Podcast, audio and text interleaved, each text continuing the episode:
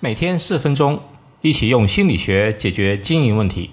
这里是门店经营心理术，我是包爱李大叔。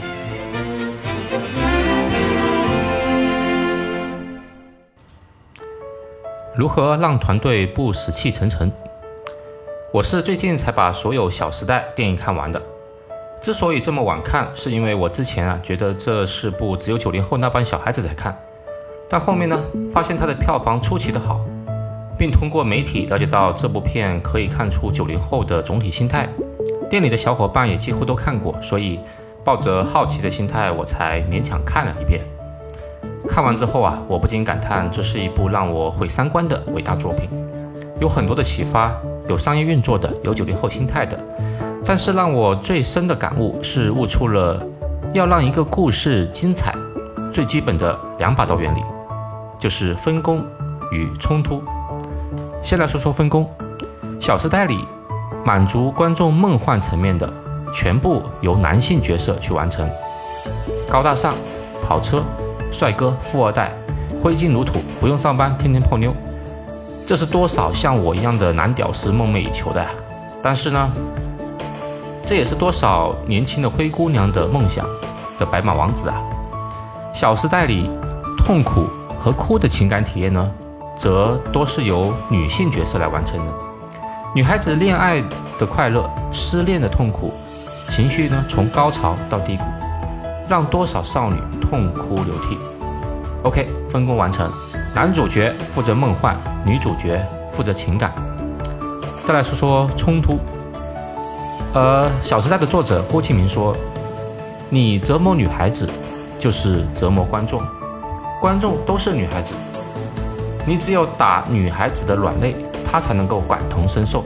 所以，任何一个泪点都洒在了四个姐妹身上，这才有我们看到的四姐妹因为利益、感情、误会等各种纠葛而相互的折磨，互扇耳光，互抢男人，互相背叛等等。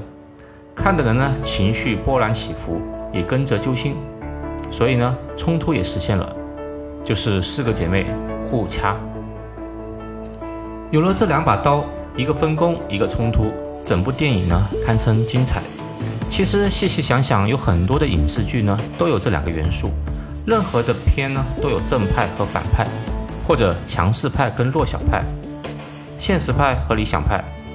还有比如像我们警匪片，都要有主人公差不多快挂掉的时候，警察才出现。金庸的所有小说，无论是萧峰和阿朱，郭靖和黄蓉，还是胡一刀和朗剑秋，杨过小龙女。感情绝对呢不会让他们太顺利，一定要一波三折、四折、五折。我转念又一想，其实啊，在一个分店里面，要让一个店活跃一点，不要那么死气沉沉，是不是也是需要这两把刀呢？最近我收集了一下员工对我本人的评价，让我有点大跌眼镜。他说，他们说我太少骂他们了，让他们感觉到压力好大。宁可我骂骂他们，他们也更爽一点。我第一个反应就是，怎么会这么犯贱呢？不骂反而不舒服了。有一天呢，当我静下心来做自省的时候呢，想了想，我的确一般采用的是冷暴力的方法。比如说员工犯错，我一般就是眼睛瞟对方一眼，然后淡淡的说：“你说吧，怎么办？”就像审犯人一样的手段，表情永远的淡定与沮丧，但是就是不开骂。所以呢。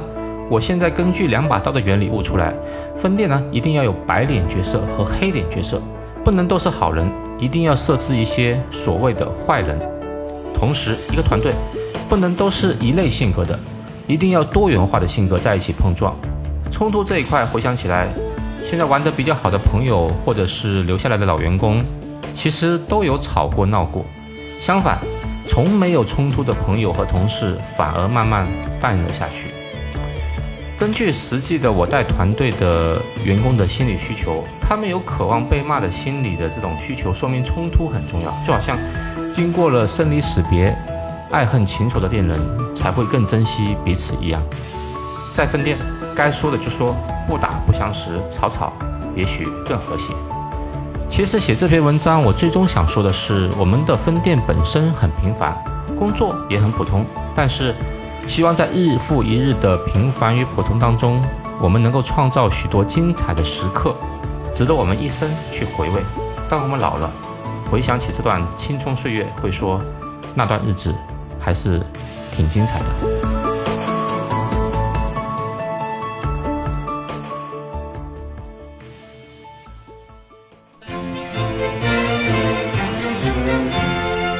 好，今天就到这里。欢迎大家关注门店经营心理术同名微信公众号，那里有文字版。谢谢。